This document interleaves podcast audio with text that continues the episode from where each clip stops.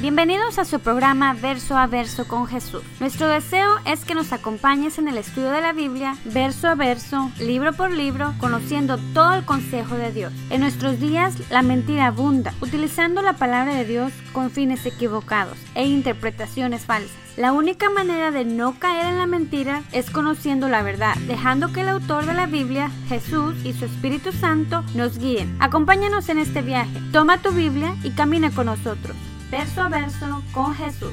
Cristo moriste en una cruz, resucitaste con poder. Pero bienvenidos, qué bueno que están aquí en la casa del Señor. Este, yo soy el pastor Oscar Maldonado, sobre todo para los que están en vivo. Eh, bienvenidos, la iglesia virtual.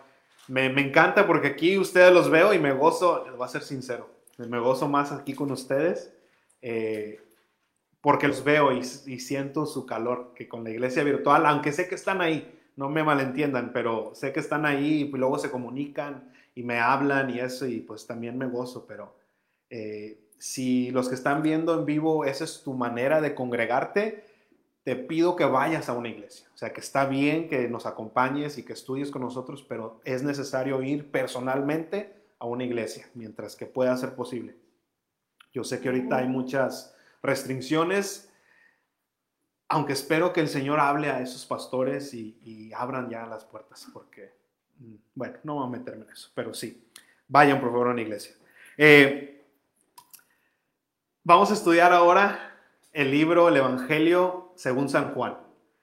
En lo personal, uno de mis favoritos en cuanto a los evangelios, eh, y siempre lo digo con cada libro que empezamos a estudiar, pero tengo que ser honesto, de los, de los cuatro evangelios, este evangelio es mi favorito, eh, me encanta porque, no sé, siento que es el más fácil de leer, porque en realidad las palabras que utiliza Juan son palabras muy fáciles de leer pero a la misma vez, y, por supuesto el Espíritu Santo haciendo esa, esa obra de que es el Evangelio también más profundo, espiritualmente hablando. Entonces, este, vamos a, eh, a empezar eso, pero después de, estar ya un, par de meses en el Antiguo Testamento, pues vamos a regresar al Nuevo Testamento y vamos a, ir a, seguir los pasos eh, de Jesucristo porque de eso se trata los evangelios. Los evangelios, los cuatro hablan del ministerio de Jesucristo aquí en la tierra.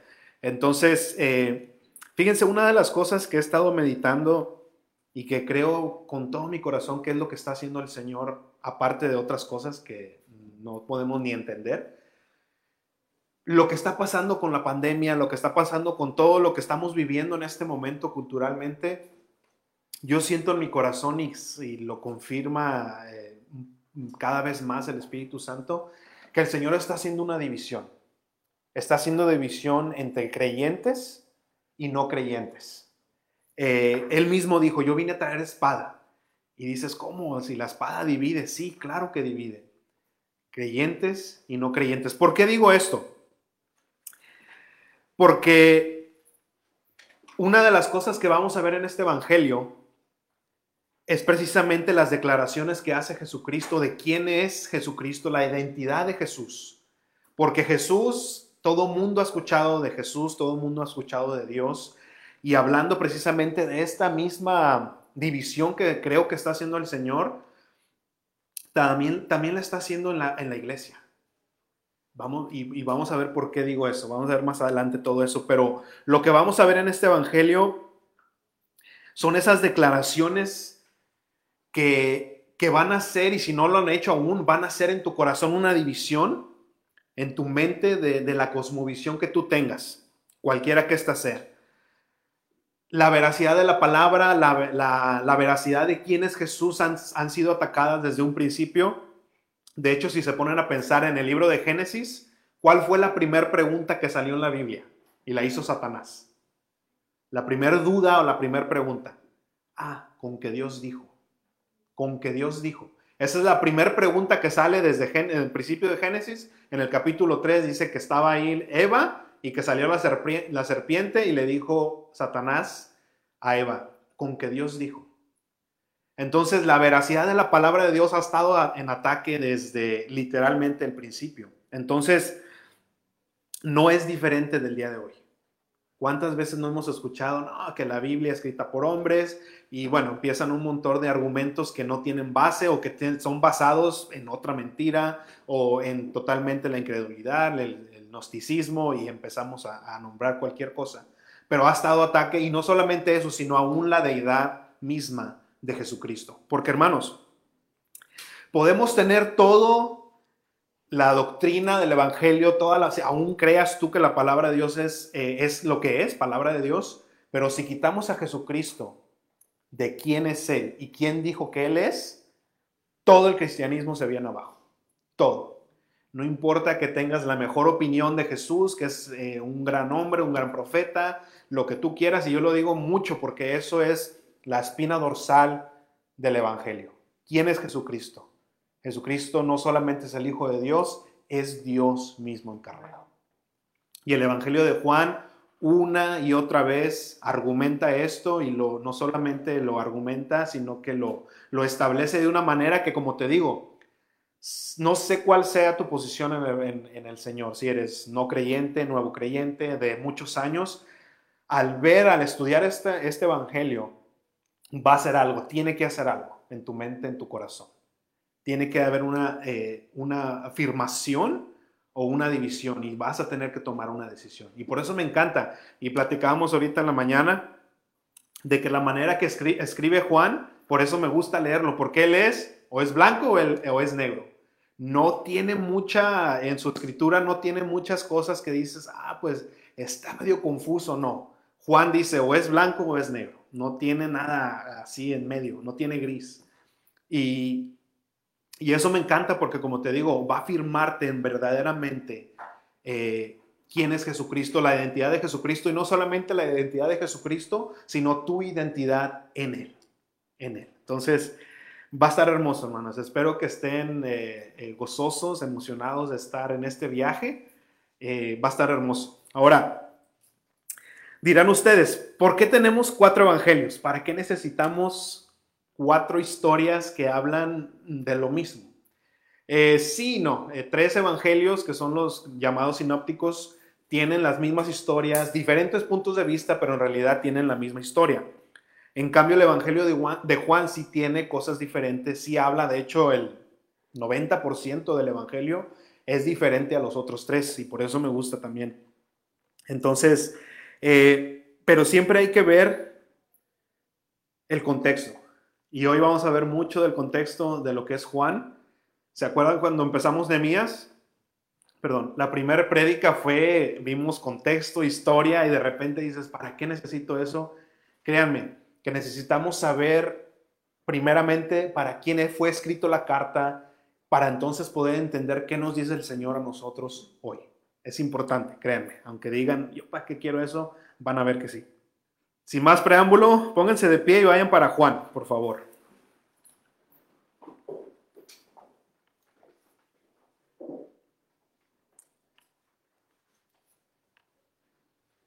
Ahora la única condición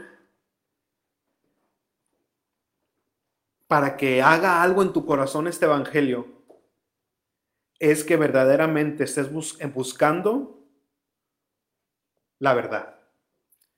Porque a veces, y he escuchado testimonios, personas que dicen, no, es que yo leo la Biblia y no hay nada. Pero ¿cómo te acerca, cómo nos acercamos a la palabra de? ¿Cómo nos acercamos al Señor y a su palabra, que es lo mismo? Nos, nos acercamos a Él buscando un error, buscando, a ver, Señor, pues convénceme. A veces la postura de nuestro corazón, eh, créanme que el Señor no necesita de nosotros. Él no está rogándonos en el sentido de que, ay, mira, ven. No, Él nos ruega porque sabe que, como dice la palabra misma, ya somos condenados. Si no estamos en Cristo, dice que hay una condenación y no hay, no hay otra cosa que te salve sino Jesucristo. Entonces, en ese sentido, sí dice, es más, nos usa a nosotros, dice, para que el ministerio que te he dado de reconciliación, ruegues a las personas, ven a Jesucristo. En ese sentido, sí nos ruega, pero créeme que no nos está rogando porque Él necesita de nosotros eh, ah, tiene problemas de autoestima Dios y necesita que lo acepten. Créanme que no. Eh, pero vamos a Juan capítulo 1, versículo 1. Dice la palabra de Dios y recuerden, cada vez que nosotros abrimos nuestras Biblias, es Dios hablando con nosotros. Tomemos esto que estamos leyendo como lo que es, palabra de Dios. Padre, honramos tu nombre a leer tu palabra. Dice eh, Juan capítulo 1, versículo 1. Ahora sí voy a leer la Reina Valera 60 a petición popular. En el principio era el verbo, y el verbo era con Dios, y el verbo era Dios. Este era en el principio con Dios. Todas las cosas por Él fueron hechas, y sin Él nada de lo que ha sido hecho fue hecho. En Él estaba la vida, y la vida era la luz de los hombres. La luz la luz en las tinieblas resplandece, y las tinieblas no prevalecieron contra ella. Vamos a orar. Padre, te damos tantas gracias, Padre, y en el nombre de Jesús venimos a ti, ante tu trono, ante tu presencia, Padre, buscando tu socorro, porque lo necesitamos, Señor. Necesitamos de tu ayuda, porque aunque acabamos de decir que este Evangelio es fácil de leer, Padre, pero sin tu Espíritu Santo en realidad no podemos entenderlo y mucho menos, Padre, ponerlo por obra. Señor, pero yo te ruego que a través de tu Espíritu Santo esta mañana no solamente los que estamos aquí, Señor, sino los que están escuchándonos a través de las redes sociales. Que tu Espíritu Santo revele a Jesucristo, Señor, sobre todo en las personas que aún no te conocen. Padre, porque dice tu palabra que conoceremos la verdad, conoceremos a Jesús y seremos verdaderamente libres. Padre, libres de la opresión, libres de caer siempre en el pecado, libres del engaño. Padre, tanta libertad que hay en ti una libertad completa, una paz que sobrepasa todo entendimiento, Señor. Padre, yo te ruego que hagas esa obra en aquellos que, Señor, no te reconocen aún, que tú empieces eso, Señor, y, ya los que somos tus hijos, Padre, que sigas, Padre, eh, puliéndonos, limpiándonos, formándonos, tal y como eres tú, Señor. Ponemos este tiempo en tus manos, bajo tu total control. Padre, ayúdanos. En el nombre de Jesús. Amén. Y amén. Tome su asiento, por favor. Entonces, como les decía, si eres nuevo creyente, este estudio te va a ayudar a, fortalecer tu fe en Jesucristo. Si eres un escéptico, un ateo, o simplemente estás confundido eh, eh, en cuanto a Dios o las cosas de Dios, como te decía hace rato, este libro te va a obligar a hacer una decisión, a tomar una decisión. O estás con Cristo o definitivamente lo rechazas. Si ya eres creyente de mucho tiempo, pues entonces hay que prepararnos porque créeme que el Señor nos va a hablar. Nos va a hablar y, nos va a confrontar, nos va a animar, nos va a exhortar y va a hacer todo aquello que la palabra de Dios dice que hace en el corazón de cada uno de nosotros. Dice que es como una espada y que penetra, penetra hasta partir el alma, las coyunturas, los, los huesos, y dice que discierren las intenciones de nuestro corazón. En nuestro corazón hay cosas que no son agradables a Dios. Por eso dice, tienes que nacer de nuevo, tienes que nacer del Espíritu y tienes que nacer de lo alto, es lo que dice eh, en el original. Entonces, pues gloria a Dios. Ahora, Vamos a ver rápidamente quién es el autor. Eh, el autor es el apóstol Juan. Ahora no voy a adentrar y eh, a presentar argumentos porque se ha debatido, de hecho, como cada cosa en la palabra de Dios que quieren derrumbar, que quieren quitar, eh, de que si el autor verdaderamente es el apóstol Juan, que esto y que el otro, no voy a entrar a eso, ustedes pueden entrar a investigar eso si no creen o si tienen alguna duda, pero hay argumentos históricos aún que comprueban y confirman que el autor de este evangelio es precisamente el apóstol Juan. Pero eh, aunque el mismo evangelio omite el nombre de Juan, vamos a leer todos eh, los 21 eh, capítulos y en ningún lado vas a ver el nombre de Juan, como cuando escribe a Pablo, por ejemplo, dice yo, Pablo, apóstol de Jesucristo, y a veces incluye a, gente que está con él, ¿Se acuerdan? Yo, Pablo, apóstol de Jesucristo, y Timoteo que está conmigo. Vemos muchas cartas de esa manera que incluyen el autor, dicen yo la escribí. Este evangelio no lo incluye. De hecho, ni siquiera vas a ver nombrar el nombre de Juan el apóstol. Juan el Bautista ahí está, pero Juan el apóstol no está. Eso fue hecho a propósito y vamos a ver por qué. Y, me encanta porque tan solo en ese detalle vamos a aprender lo que el Señor hace en la vida de las personas cuando nos entregamos totalmente a ellos. Porque si vemos quién era Juan antes de Jesús, van a decir, wow, qué cambio tuvo este hombre. Hermanos, cuando nosotros conocemos a Jesucristo, cuando nosotros caminamos con Él, hay un cambio en tu vida. Y no solamente tú te empiezas a dar cuenta, sino la gente que está alrededor de ti. Dicen, wow, oye, hay algo, hay algo diferente de ti. Hay algo diferente, ah, no sé qué es. No, a veces no lo pueden explicar, pero pueden ver eso. Y aquí, aunque Juan no nos dijo como testimonio personal, ah, mira, es que eh, Jesús me cambió en esto, en esto, lo podemos ver y lo vamos a ver claramente.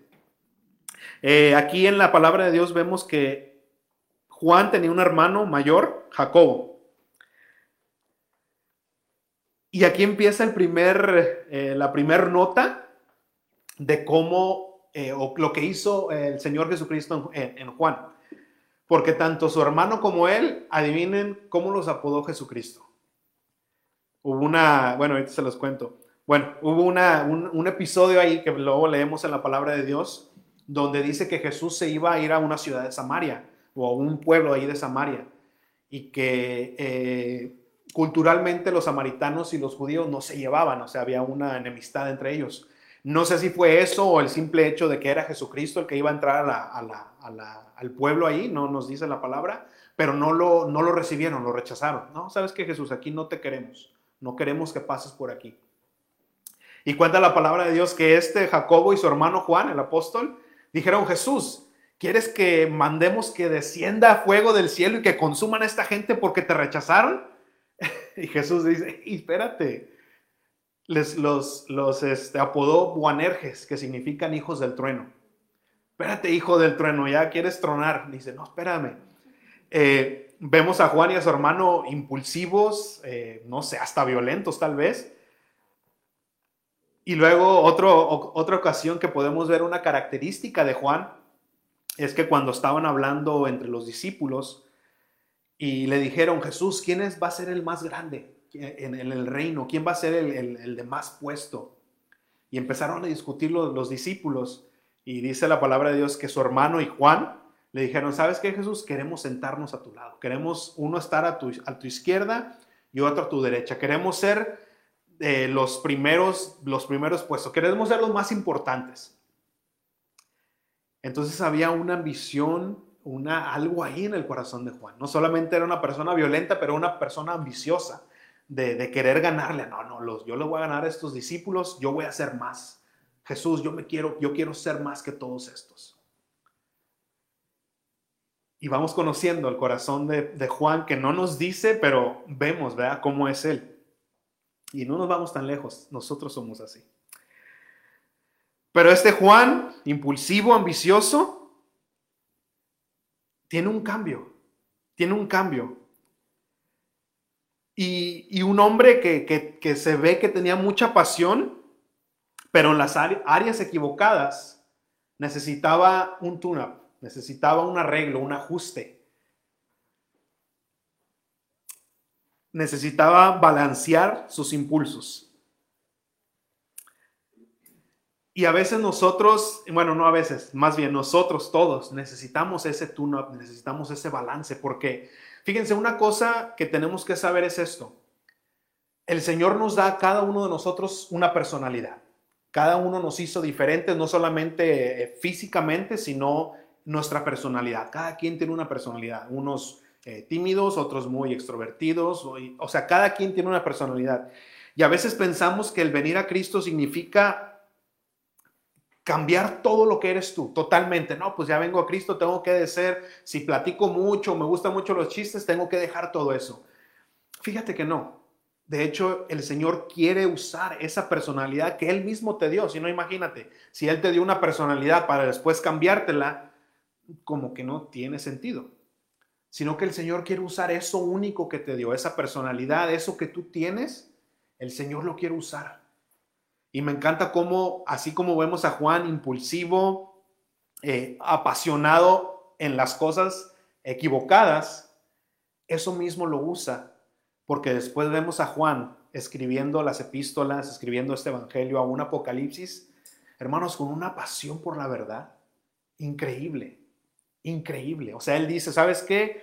Como les decía, él escribe blanco o negro y vamos a ver ahorita más, más adelante.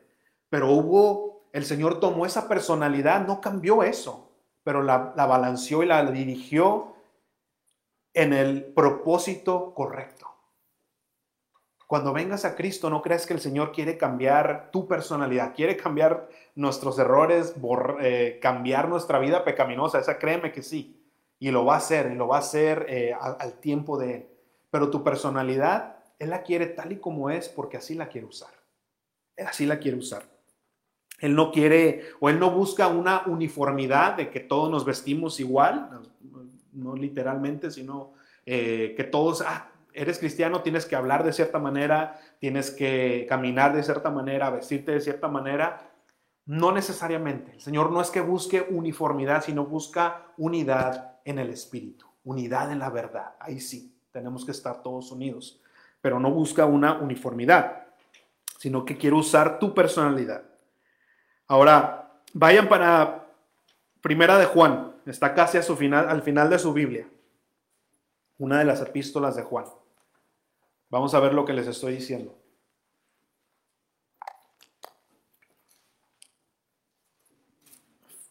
First John, casi almost at the end of your Bible.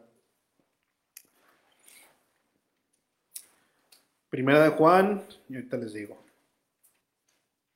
Este versículo 5. Fíjense cómo escribe Juan, lo que les digo. Eh, o es blanco o es negro. Fíjense lo que dice Juan. En Primera de Juan, capítulo 1, versículo 5, dice, en este, este es el mensaje que hemos oído de él y os anunciamos. Dios es luz y no hay tinieblas en él. O sea, es luz, no hay tinieblas. Dice, si decimos que tenemos comunión con Él y andamos en tinieblas, mentimos y no practicamos la verdad. Pero si andamos en la luz, como Él es en luz, tenemos comunión unos con otros y la sangre de Jesucristo, su Hijo, nos limpia de todo pecado. Si decimos, fíjense lo que dice aquí, si decimos que no tenemos pecado, nos engañamos a nosotros mismos y la verdad no está en nosotros. O sea, ¿es negro o es blanco?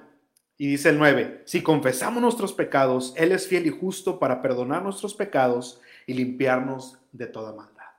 Y eso también me encanta porque dice aquí Juan, mira, si tú vienes y confiesas tus pecados, dice aquí que Él es bueno y justo para perdonarte. No dice, bueno, si vienes y, confiesas tus pecados, tal vez, mira, si anda de buen humor, el Señor te perdona, si no, mira, mejor.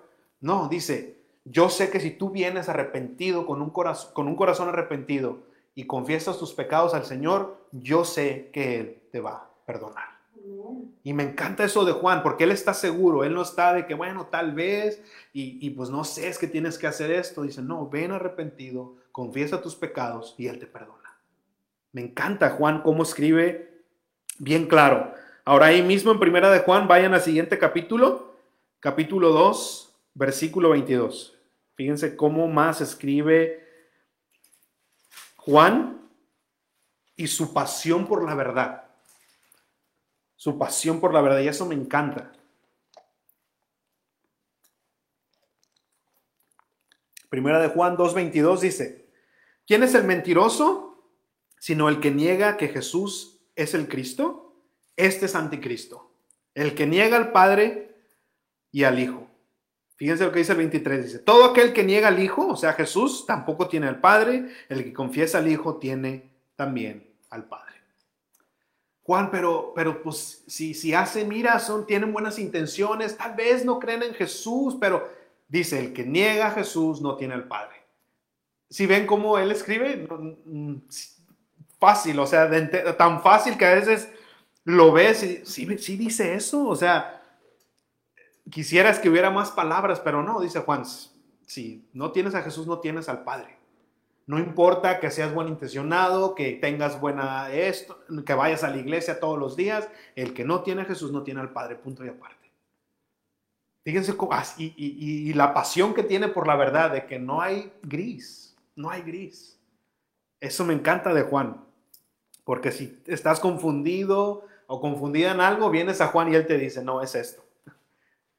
Me encanta. Entonces, Juan no perdió eso, no perdió su, su, eh, su personalidad, sino que el Señor tomó esa, esa pasión y la, y la puso en el propósito correcto. Ahora, Juan no solamente eh, se describe él mismo como el, el, como dice, el discípulo que, que, Jesús amaba, sino que fue uno de los del, grupo íntimo de Jesús. Jesús tenía sus discípulos, pero tenía tres hombres que, que era el, el, grupo que siempre Jesús los traía para acá. Ahora, y aquí siempre lo, me, me, me lo, lo explico de esta manera pensamos que, ah, pues es que el pastor está enfrente, ha de ser el más importante. No, de hecho, es más, y esto te lo pueden decir los que son maestros, cuando tú tienes un niño que es bien desordenado, que no te hace caso, que es bien inquieto, ¿dónde lo vas a tener? ¿En el rincón o lo vas a tener al lado de ti? Al lado de ti. Y podemos ver esto, no creen que estos tres hombres estaban en el grupo íntimo de Jesús porque eran los más santos y no porque eran los más desordenados, los que más necesitan de Jesús. Hermanos, yo estoy aquí porque no crean que soy el más santo entre ustedes. Estoy aquí porque soy el que más necesita de Jesús. Cuando ustedes vean a alguien y, ah, el Señor, eh, son porque si el Señor no los tiene aquí, se pierden.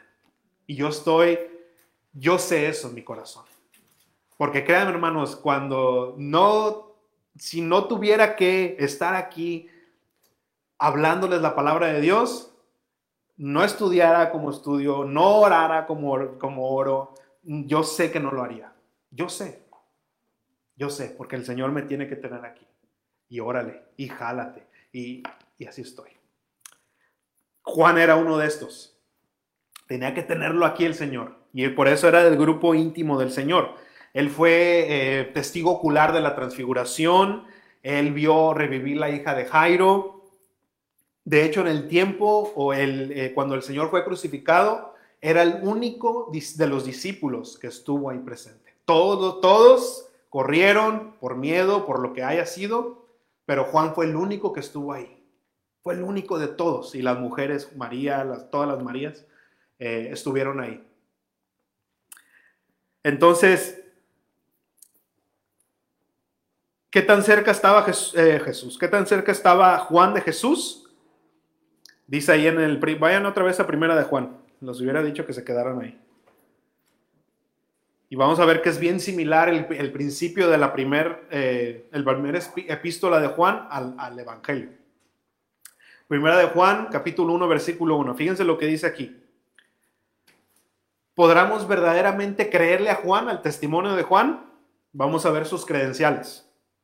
Dice, lo que era desde el principio, lo que hemos oído, Dice Juan, yo lo oí, lo que hemos visto, lo oí, lo vi, lo que hemos contemplado. ¿Qué es contemplar?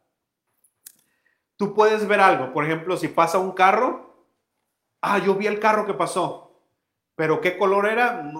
híjole, no me acuerdo. ¿Qué, ¿Qué marca? Tampoco, nomás vi que pasó. Eso es ver, ves algo. ¿Qué es contemplar? Que lo estás viendo, puedes ver detalladamente, puedes ver todo. Entonces dice, dice a Juan, lo oí, lo vi, lo contemplé, y no solamente eso, pero fíjense lo que dice aquí, y palparon nuestras manos tocante al verbo de vida. Oí a Jesucristo, vi a Jesucristo, lo contemplé, lo vi, lo estudié y lo toqué. Y lo toqué. ¿Podremos verdaderamente creer en el testimonio de Juan? Creo que sí tiene buenas credenciales para decirnos los puntos importantes de la vida de Jesús o del ministerio de Jesús aquí en la tierra. Entonces, vimos al autor. Creo que tenemos confianza de que Él nos puede decir una u otra cosa sobre Jesucristo. Ahora, eh, vamos a, ver los primeros cinco, los, los, los versículos que leímos ahorita al principio. Ahora sí, regresense al Evangelio de Juan. Vamos a ver rápidamente este libro. Hoy es una introducción. Para los que apuntan, no les dije, en realidad no tiene nombre el mensaje, solamente la, introducción. Apúntenlo así, la introducción al Evangelio de Juan. Vamos a ver una, una toma aérea, panorámica de todo el libro. Si es que no se me vayan a dormir. Pero ¿por qué comenzó Juan de esta manera? Y siempre me causaba una intriga de por qué, por qué Juan no dice en el principio era Jesucristo y, el Jesucristo era Dios. ¿Por qué, no, ¿Por qué lo dice así? Porque él dice en el principio era el verbo, el logos en, el, lenguaje griego. Hay una razón. Porque en ese momento una de las eh, filosofías o olas que estaban cruzando alrededor de la cultura era lo que se le llama el gnosticismo. ¿Qué es el gnosticismo? Que las personas creen que hay una fuerza suprema, que hay un Dios, que hay algo que sí, que gobierna, pero hasta cierto punto limitado, pero sí, hay algo. Que se llame Dios, no sé si es Dios, pero hay algo. Ese es el gnosticismo. Las personas que creen que hay una fuerza suprema, un Dios, pero pues no sé qué Dios sea. Jesucristo definitivamente no es. Esa es la postura de los, del gnosticismo. Entonces, esa ola estaba eh, muy, tenía mucha popularidad en ese entonces. Entonces, cuando Juan dice que Logos, él está derrumbando esa postura que tenían los griegos, porque los griegos decían, ok, analizaban, por ejemplo, el medio ambiente, el medio natural, y decían, bueno, sale el sol, hay puesta del sol y este, las estaciones del año, hay, hay cierto eh, balance en lo natural que vemos, cierta, eh, podrían decir, no, pues ya sigue tal estación del año, veían que había un sistema, algo que decías, bueno, esto no pasó nada más porque sí, como ahora argumentan, ¿verdad? Que el Big Bang y de repente, ¡pum!, salió la Tierra. Algo que necesitas más fe que creer en esto. Pero los griegos veían eso, dicen, no, pues hay algo aquí, hay, alguien diseñó esto. Y ellos llamaban a ese alguien, no le llamaban Dios, le decían Logos. Ah, es que es el Logos. El Logos diseñó esto, el Logos fue el que eh, empezó la vida y, eso para ellos era eso. Entonces dice Juan, no es que no es el, el Logos, sino es Dios, Él es Logos. Esa fuerza que tú dices es Dios. Entonces Juan fue lo que quiso hacer. Dice, no, es que no hay una fuerza, no hay un, es Dios. Y este Dios, fíjense, ahora vamos a leer ese versículo y cambiémonos con el, con, cambiemos la palabra verbo con el nombre de Jesús. Dice, en el principio era Jesús y Jesús era con Dios y Jesús era Dios. Hay unas versiones, eh, la de los testigos de Jehová, que le agregan ahí al último, donde dice el, eh, verbo era Dios, le agregan una pequeña conjunción que dice el verbo era un Dios. Y ya con eso te dicen, no, es que mira, era un Dios, era uno de los... Y ya te empiezan a... No, no, no, no. Jesús es Dios. Y le agregaron eso, así es que cuidado con esa versión. Tírenla a la basura. Jesús es Dios. Este era en el principio con Dios. Todas las cosas por Él, por Jesús fueron hechas y sin Él nada de lo que ha sido hecho fue hecho. En Él estaba la vida y la vida era la luz de los hombres. Ahora, estos cinco versículos, si el Evangelio de Juan fuera una película, ya, ya fue como le dicen en, inglés, un spoiler, ya te echaron a perder la película porque te acaban de decir el final. Fíjense lo que dice el versículo 5. La luz en las tinieblas resplandece, ¿y qué dice? Las tinieblas no prevalecieron contra ella. ¿De qué se trata la película? No, pues que mataron a Jesús, ya te está diciendo el final. La luz, las tinieblas no prevalecieron contra la luz. Sí matan a Jesús, pero adivina que resucita. Ya te está diciendo ahí el, spoiler, ya te está diciendo que en realidad las tinieblas no ganaron, ganó la luz. En Él estaba la luz, Él era la luz y Él era la vida y adivina que ganó. Es lo que está diciendo eh, Juan ahí prácticamente. Entonces, pero fíjense, esas ideas gnósticas Tal vez la palabra no la hemos escuchado antes, pero precisamente esa misma filosofía, esas mismas ideas siguen en pie hoy en día. Hoy en día. Hay personas, cuando escuches tú algo de espiritualidad, de espiritualismo, siempre o redunda dentro del gnosticismo o del panteísmo, que está peor, que el panteísmo solamente lo que dice es de que todos, todo es Dios, como Dios creó el mundo, pues un árbol es Dios, eh, tú, eres, tú terminas siendo Dios y empiezan a, crear ahí todo un revoltijo. Pero todo ese tipo de filosofías todavía abunda, todavía abunda la contradicción de la palabra, todavía abunda el ataque contra la deidad de Jesucristo. Y todo esto, hermanos, no crean que es nuevo. Todo esto sigue y sigue y sigue. ¿Por qué? Porque el enemigo nunca va a querer dejarte eh, en paz. No crees que el enemigo, ah, ya vienes a la iglesia, ah, ya lo dejo solo. No, al contrario. Es cuando más dicen, no, espérame, este ya, aquí hay un problema, este ya va a conocer de Jesús, va a conocer la verdad y, y voy a perder terreno. Y créanme, empieza a movilizarse, empieza a movilizarse. Pero aquí está la diferencia y aquí está donde tiene que estar nuestra esperanza. Que dice la palabra de Dios que el Señor nos tiene en su mano. No importa que vengan los dardos, no importa que venga esto, que venga el otro, regresa siempre al Señor. Y no te muevas de ahí, no nos movamos de ahí. No le hace que se mueva todo el mundo, pero no nos movamos de la mano del Señor, que Él nos tiene en su mano. Entonces, esa, ese tipo de ideas eh, abundaban en ese entonces, hasta decían, bueno, Jesús en realidad no estaba en carne, era, era como un espíritu y, y hasta decían, ya ves que ah, los chismes también había en ese entonces, no crean que es nuevo decía, no, es que Jesús cuando pisa o cuando camina en la arena no deja ni huellas, wow, porque es un espíritu y había ese tipo de ideas. Y, a poco no cuando escuchamos a veces ese tipo de, cosas que nos cuentan hoy en día, como que te llaman la atención, ¿no? Dices, ah, ¿a poco sí? Ahí empezamos y... Eh, trata de evitar ese tipo de conversaciones, eh, no te sirven de nada, al contrario, eh, después no vas a poder ni dormir. Eh, fíjate en lo que la palabra habla. Eh, queremos a veces tener unas experiencias, ah, eh, ¿cómo se dice?, sobrenaturales y, lamentablemente a veces dependemos de esas experiencias sobrenaturales para sentirte que estás ah, ah, como caminando en el Espíritu. Hermanos, el, Señor, y este lo dice un, lo dice un pastor de México, el Señor trabaja de una manera naturalmente sobrenatural. Naturalmente sobrenatural. No esperes que el Señor abra los cielos y te baja una... No, el, mensaje que el Señor te da está, a, no sé, la distancia, seis eh, pulgadas de distancia de la palabra de Dios a tus ojos. No esperes eh, que el Señor haga todo un show para hablarte, no, el Señor te habla bien naturalmente, sobrenatural. No esperemos eso, no dependamos de experiencias porque entonces siempre vamos a depender de que, ah, eh, hoy estaba en la alabanza y, no sentí el Espíritu. El Espíritu no, no, ¿dónde dice que tienes que sentirlo? El Espíritu mora en ti y, ese es el que te dirige, pero no es porque, ah, no me zamboloteé, no sé, no, el Espíritu no. Yo digo, el Espíritu es tan práctico que para qué te sirve que te zambolotees y saliendo de aquí vas a,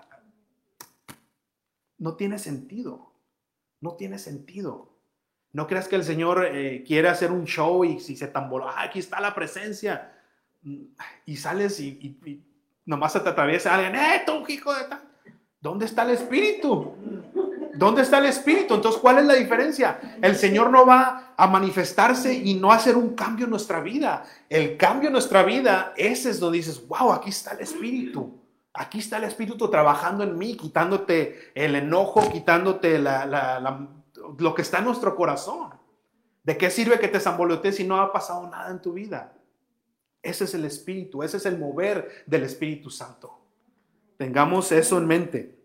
Entonces no dependamos de experiencias, wow, sobrenaturales para pensar que el Señor está ahí. No, no, no, no. El Señor no es así en realidad.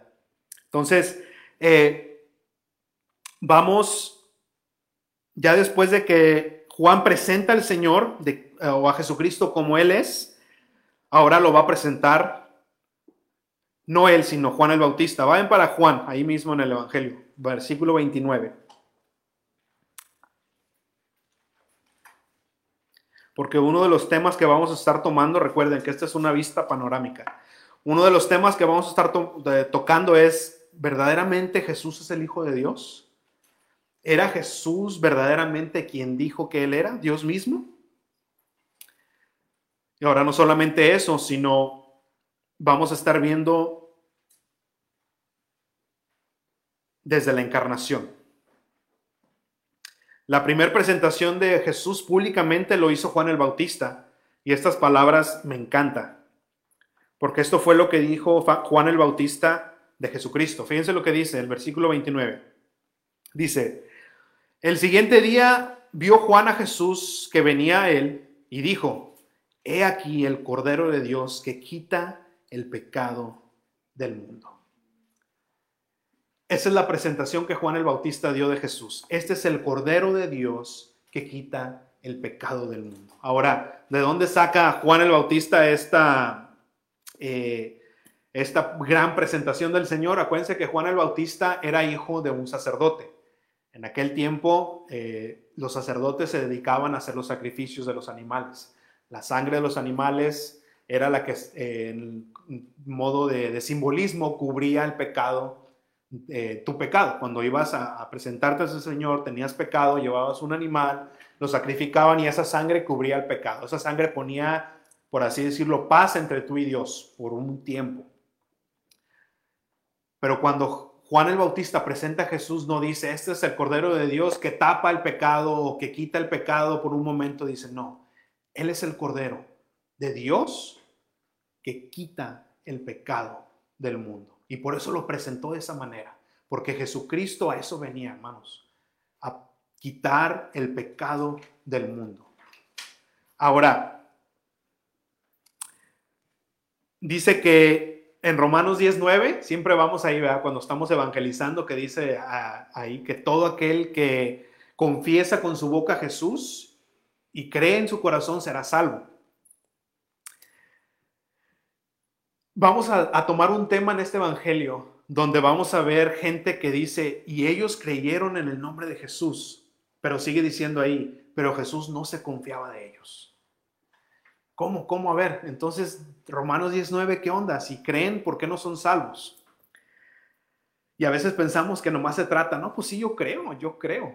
Eh, vamos a, a observar el peligro que hay de muchas personas que, van a la iglesia y siguen a ese Jesús en busca de milagros, siguen a Jesús en busca de, no sé, de ganancia, eh, de prosperidad económica. Vayan para Juan, mejor, para que se vayan a, capítulo 2, ya, ya están en Juan. Porque fíjense lo que, dije, lo que dice Jesús mismo.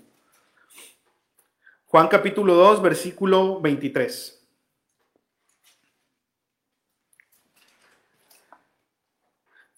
Dice, estando en Jerusalén en la fiesta de la Pascua, muchos que dice, creyeron en su nombre viendo las señales que hacía. Pero Jesús mismo no se fiaba de ellos. Estas personas estaban listas para servir, listas para entregarse a Jesús. Dice, pero Jesús mismo no se fiaba de ellos. Jesús, espérate, ¿qué onda? Pues si es lo que quieres, ¿no? Que la gente venga y se entregue a ti. Pero dicen, yo no me fiaba de ellos. ¿Por qué? Dice aquí que él no tenía necesidad que nadie le diese testimonio del hombre porque él sabía lo que había en el hombre.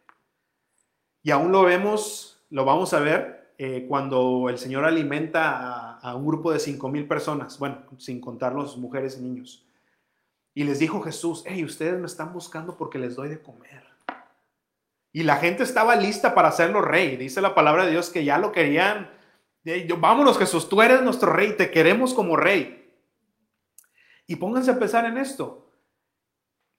A nuestro parecer, ¿qué no hubiera ayudado eso a Jesús a que creciera el Evangelio, a que creciera eh, su popularidad? Jesús, oye, espérame, vamos a repensar esto. Si te hacen rey, Jesús, tienes una oportunidad de predicar, y Jesús dice, no, no, no, no, no.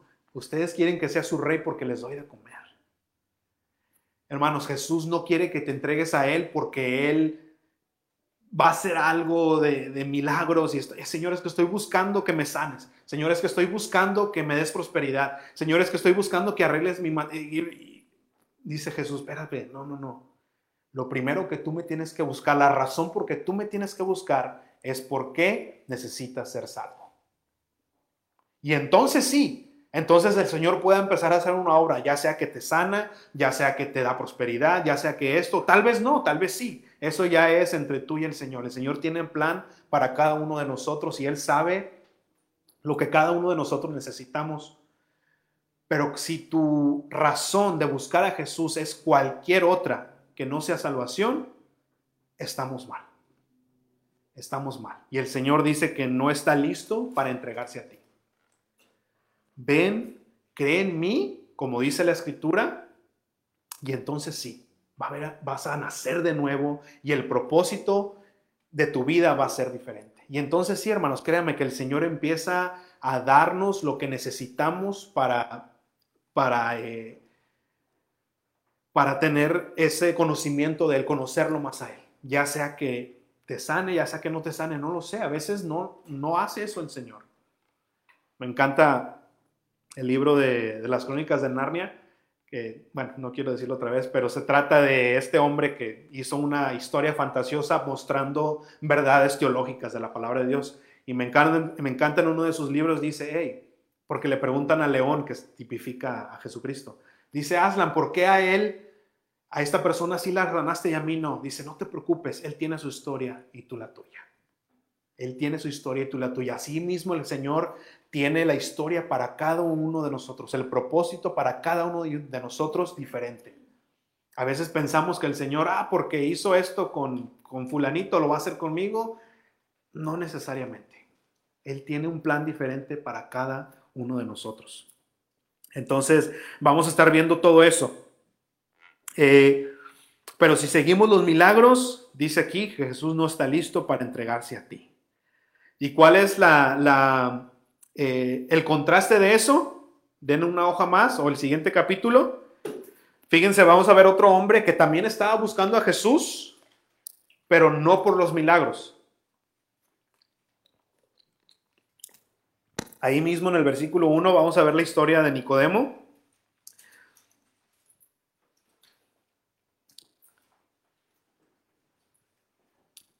Fíjense, eh, capítulo 3, versículo 1, dice, había un hombre de los fariseos que se llamaba Nicodemo, un principal entre los judíos. Dice, este vino a Jesús de noche y le dijo, rabí, maestro, sabemos que has venido de Dios como maestro porque nadie puede hacer estas señales que tú haces si no está Dios con él. Vino a Jesús no porque, ah, Jesús, te voy a seguir por los milagros que veo. Dice, no, Jesús, veo los milagros, pero quiero saber quién eres tú. ¿En verdad vienes de Dios? O sea, Jesús, ¿ven la diferencia? Ok, vi a Jesús, los milagros, ok, pero Jesús, quiero saber quién eres tú. ¿Quién eres tú? Y fíjense lo que le dice Jesús. Y me encanta cómo, fíjense, también al Señor, hermanos, no le, no le importa nuestra religión chafa. Porque fíjense cómo Nicodemo quiso como aludar al Señor, darle, ah, rabí, sabemos que vienes de Dios. Y, Jesús no dice, ah, pues gracias que, viste, que vengo de Dios. Dice, no, no, no, espérame, Nicodemo, a lo que vamos, al grano. Porque si ven lo que le respondió Jesús, mm, como que no tiene introducción, nomás Jesús va, ok, pum, a lo que vienes. Tú vienes a preguntarme esto. Respondió Jesús y le dijo, de cierto, de cierto te digo, que el que no naciere de nuevo no puede ver el reino de Dios. Queremos venir al Señor con nuestra religión, con nuestro acá, bueno, sí, Jesús, wow, no, no, espérame. Si tú no naces de nuevo, no puedes ver el reino de Dios. Si tú no naces de nuevo, no puedes tener una relación conmigo.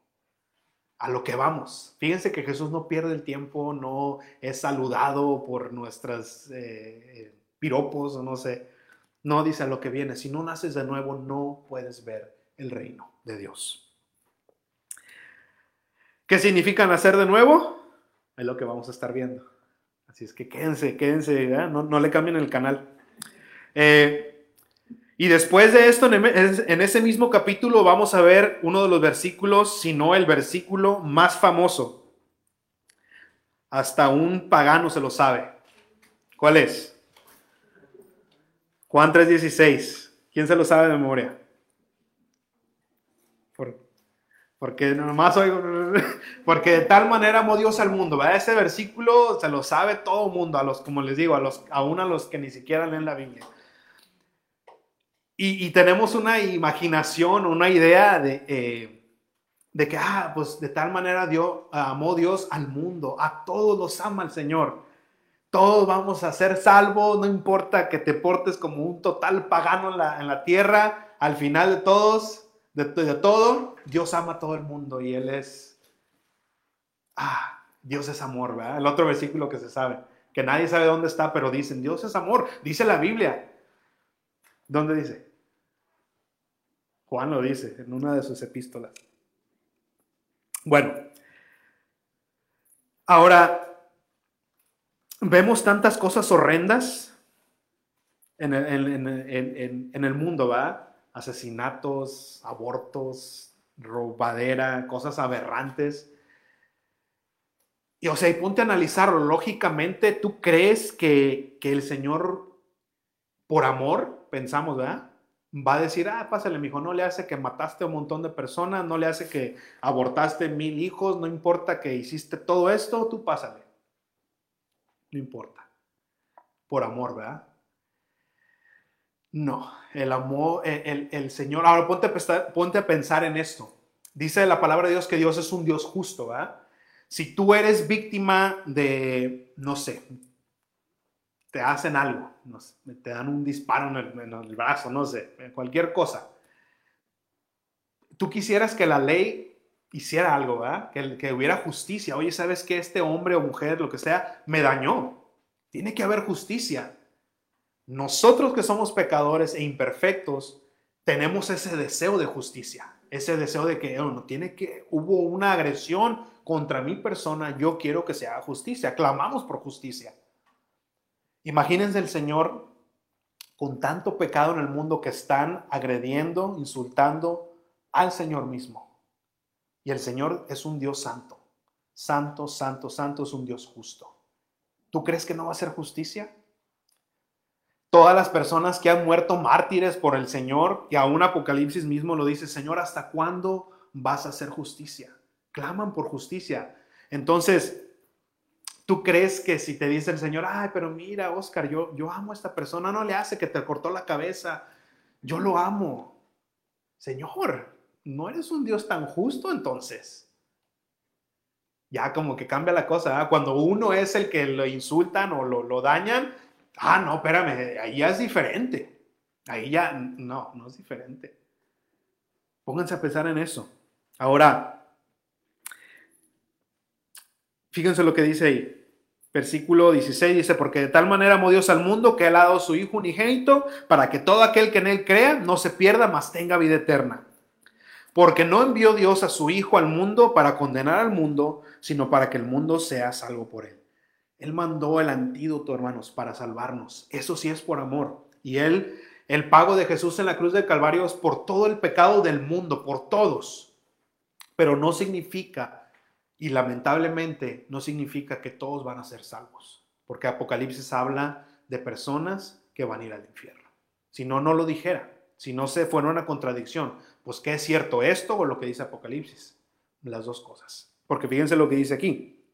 Versículo 18. Dice, el que en él cree no es condenado, pero el que no cree tal vez sea condenado, va a haber un juicio y a lo mejor tiene, pues no tiene muchas oportunidades.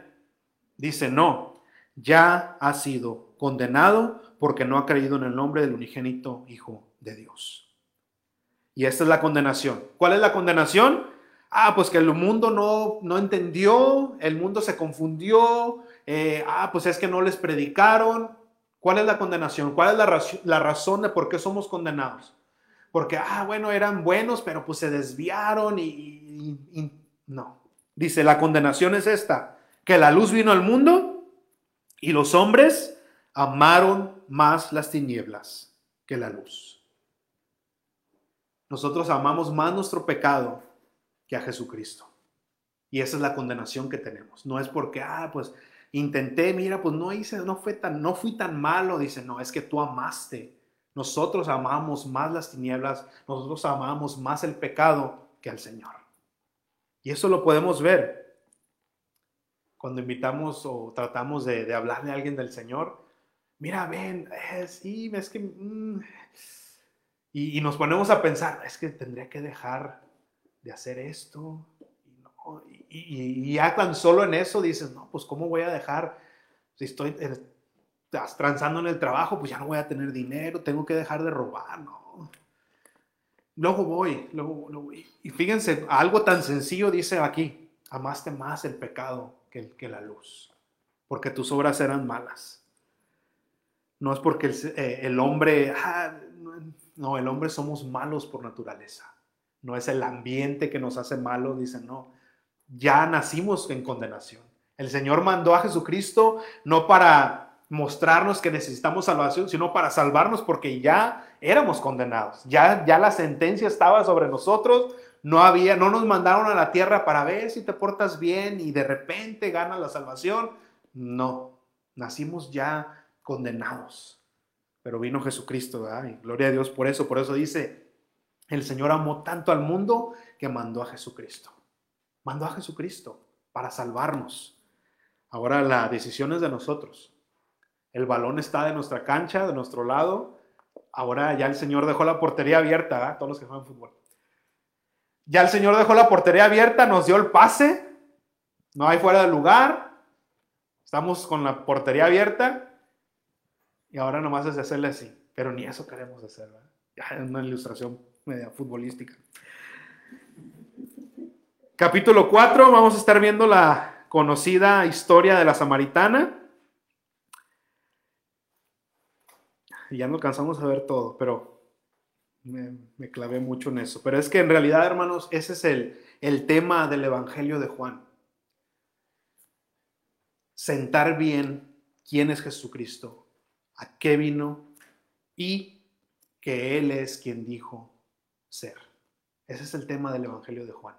Y me encanta porque este es uno de los pocos libros de la Biblia que tienen escrito claramente el propósito de lo que está escrito aquí. Vayan ahí a Juan eh, capítulo, ahorita les digo, capítulo 20, versículo 30.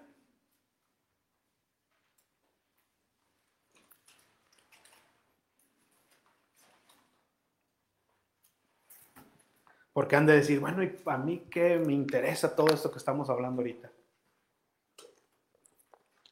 ¿Por qué ¿Por qué me dices, Oscar, que es importante que esté aquí, que no me pierda estos eh, siguientes semanas del estudio de Juan?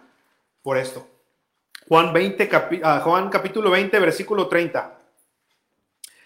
Hizo además Jesús muchas otras señales en presencia de sus discípulos, las cuales no están escritas en este libro. O sea, Jesucristo hizo muchas señales, muchos milagros, muchos prodigios que no están escritos.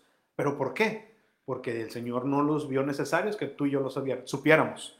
Pero estas que están escritos, fíjate lo que dice el 31. Pero estas que se han escrito, pero estas se han escrito para que creáis que Jesús, para que creas, eh, por eso no me gusta, para que creas que Jesús es el Cristo, el Hijo de Dios, y para que creyendo tengas vida en su nombre. ¿Por qué es importante estar aquí para ver el Evangelio de Juan? para que creamos que Jesús es el Cristo, el Hijo de Dios, y para que creyendo tengamos vida eterna, tengamos vida en su nombre. Pero yo para qué si ya creo en Cristo? Créeme, van a venir días donde vamos a necesitar estar tan firmes en lo que creemos que esto nos va a hacer esa agua a nuestros huesos. Pónganse de pie, por favor.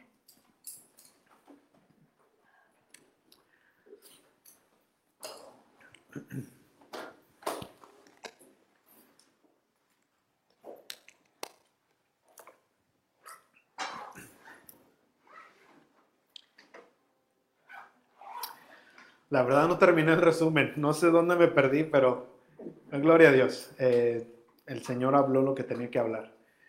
Pero sí te invito a todos los que están aún en vivo, no se pierdan este estudio, va a ser algo bien hermoso. Porque imagínense, la, razón por qué este Evangelio de Juan se escribió es para que tú creas quién es Jesús y para que creyendo en tu corazón tengas vida eterna. Qué regalo tan más grande. Eh, al final del día, al final, eh, eh, no sé, de la vida, yo sé que pues me quedan muchos años si Dios quiere, pero son cosas que tenemos que pensar. Un día vamos a morir, no somos, ninguno somos eternos en este cuerpo si somos eternos y va a haber una eternidad. Y vamos a ver cómo en el Evangelio de Juan, como les decía, Juan habla de blanco o negro. Dice, hay dos lugares, y es cierto, solamente hay dos lugares. La condenación, que dice, ya eres condenado, lo leímos ahorita en el capítulo 3, ¿verdad? O si crees en Jesús, no eres condenado. Dos lugares. A veces pensamos que está el lugar intermedio, ¿no? Que muchas religiones lo, lo predican. Pues sí, eh, está el infierno, está el cielo, pero hay un lugar de espera, hay un lugar donde puedes tal vez purgar tus pecados y ¡pum! automáticamente ya, no importa otra vez si hayas vivido como un pagano en la tierra, eh, entras a ese lugar intermedio y eres purgado y ¡ah! Qué, qué, bueno fuera, ¿no? Pues yo me porto como quiera, no le hace, en fin, que depende, y eso también está en una línea, ¿no? Porque dependes de otras personas que te saquen de ahí. Digo, wow, que, o sea, eso es increíble, es increíble. Yo no pondría mi vida eh, eterna en las manos de nadie más que de Jesús. O sea, Jesús es el único que tiene el poder. Dice, yo tengo el poder para dar mi vida y para volverla a tomar. Y así como el Padre me resucitó a mí, también a usted lo voy a resucitar. Y es ahí donde yo pongo todas mis moneditas, donde yo pongo toda mi confianza. No la pongas en la vida de ningún hombre aquí en la tierra. Pon, pon tu confianza, tu fe en las manos de Jesús. Cuando Jesús eh, fue crucificado, todos los discípulos se disparcieron y habla la palabra de Dios que muchos volvieron a lo que hacían antes. La mayoría eran pescadores, volvieron a pescar, porque perdieron la esperanza, perdieron el enfoque, perdieron el enfoque. Dijeron, no, ya mataron a Jesús, ya no hay nada. Pero resucitó, ¿verdad? Resucitó y les dice, hey, los restauró y es algo bien hermoso. No sé cómo está tu relación con el Señor. Eh, no sé si estás alejado, si estás en el Señor, o estás totalmente indiferente, así como que pues me va y me viene. Me encanta porque la invitación, la puerta todavía está abierta. Así como estos discípulos que dijeron, no, ya, ya el Señor no tiene nada conmigo, me voy a poner a hacer lo que hacía antes, regresamos a lo que hacíamos antes. Pero me encanta cómo vino Jesús y los restauró. Los restauró. Y les dio un propósito. ¿Qué le dijo? Pedro, quiero que tú apacientes mis ovejas. Y a cada uno les empezó a decir, quiero que tú hagas esto. Y empezó otra vez, los restauró y los dio otra vez ese propósito. Yo sé que no tiene mucha relevancia que empecemos un libro nuevo a estudiarlo, ¿verdad? Pero no sé, tal vez sea una oportunidad que puedes tú tomar para no solamente empezar un nuevo libro, pero empezar una etapa nueva en tu vida. Que digas, ¿sabes qué? Señor, sinceramente quiero venir a ti el día de hoy. Quiero venir a ti y así como voy a empezar a estudiar este libro nuevo, quiero que hagas algo nuevo en mi vida. Quiero que empieces algo nuevo en mi vida. Que esto no solamente sea un comienzo de un estudio, sino que sea un comienzo, una etapa nueva en mi vida.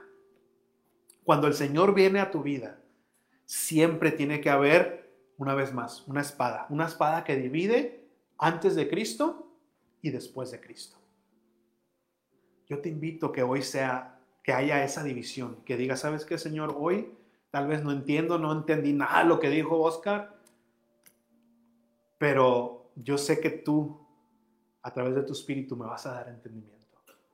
Y deseo hoy que hagas esa división en mi vida y de que hoy empiece mi después de Cristo. Mi después de Cristo. El Señor está dispuesto hasta ahorita sigue Él salvando vidas, sigue Él rogando, ven, búscame, búscame mientras pueda ser hallado.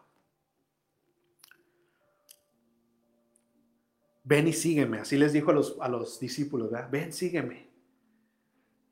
Y como siempre lo digo, a veces, ah, Señor, espérame, déjame arreglar mi vida, déjame limpiar mi vida. Pero me encanta cómo los discípulos no les dijo, mira, ven, sígueme, pero primero déjame ver cómo está tu vida. No, tu vida está, no, mejor límpiate y luego vienes y sígueme. No, dijo, ven y sígueme.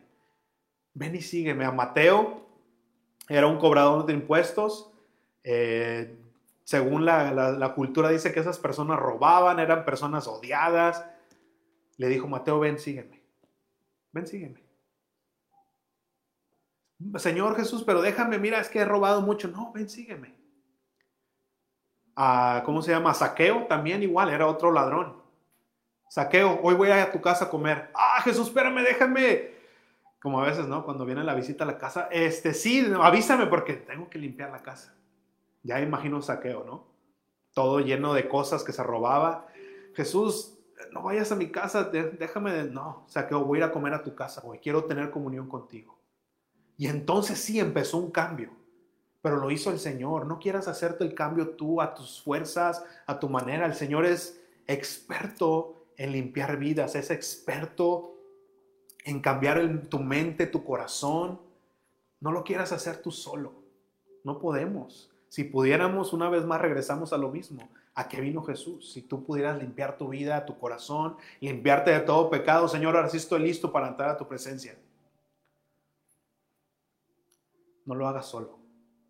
No lo hagas solo. Jesús quiere hacerlo contigo. Vamos a orar. Padre, gracias te damos, Señor, por tu palabra. Señor, y, no importa, Padre, solamente fue una vista rápida a lo, a lo que tú tienes preparados para nosotros, Señor, pero aún ahí podemos ver tu amor, tu gracia, tu misericordia, Señor, ver que, como dice tu palabra, tienes esas mesas listas para venir y, gozarnos contigo, tener un banquete en tu presencia, Señor. Dice tu palabra que tú pones mesas delante de, de nuestros enemigos, Señor. Y gloria a ti, Padre, porque sabemos que tú estás haciendo una obra en cada uno de nosotros, Señor, y todos aquellos que el día de hoy tal vez decidieron, Señor, seguirte. Escucharon tu voz esta mañana y, deciden seguir tus pasos, Señor. Yo te ruego, Padre, que los afirmes, Señor, que, que, pongas ese sello, como dice tu palabra, que somos sellados con tu Espíritu Santo, Señor, que tú hagas eso. Espíritu Santo, revélate al corazón de las personas, revélate, revela la necesidad de Jesucristo en sus vidas. Señor, porque dice tu palabra y lo acabamos de leer, que si no hemos creído en el nombre de Jesús, que si no hemos creído que Jesús es Dios y lo que hizo en la cruz era necesario, si no creemos eso, tu palabra misma dice que, hemos, que somos ya condenados. No hay otra manera, no hay nada Tú dijiste que tú eras el camino, el único camino, la única verdad y la única vida eterna está en ti, Señor.